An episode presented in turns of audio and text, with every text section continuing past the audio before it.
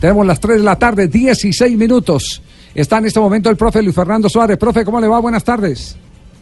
Muy buenas tardes, Javier. Muy bien, un saludo para todos ustedes. Bueno, creo que se, creo que se le está eh, dando la luz a lo que usted venía reclamando desde hace rato, que tuviéramos un torneo con eh, otro eh, modelo de fechas que permitiera a los técnicos trabajar en forma y mm, si bien no tener un campeón en un todos contra todos, por lo menos sí tener la posibilidad de jugar más tiempo eh, con nóminas estables sin que les desbaraten los equipos permanentemente.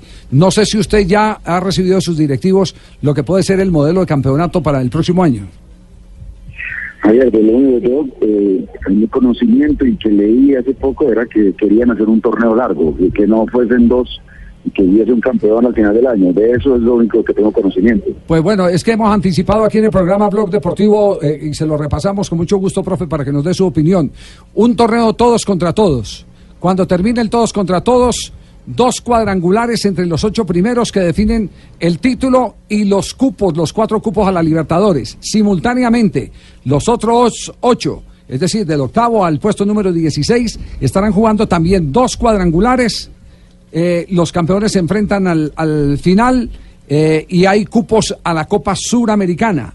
Y finalmente un campeonato entre los otros cuatro, otros eh, cuatro equipos. Del 17 al 20. Del 16, 17. al 20. Cuatro que estarán jugando por el no descender. Los dos últimos descienden.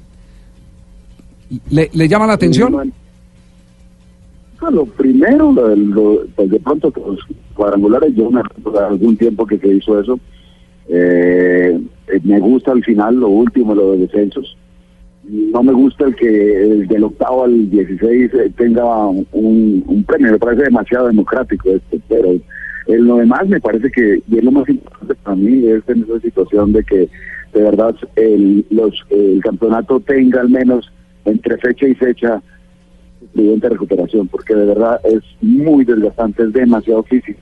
Bueno, hoy todavía muchos equipos que están en este momento en el campeonato tienen muchos problemas en, eso, de ser. Por esa razón, uno reza porque no se lesionen. Eso como que lo más importante, ni quiere trabajar por, otra cosa diferente.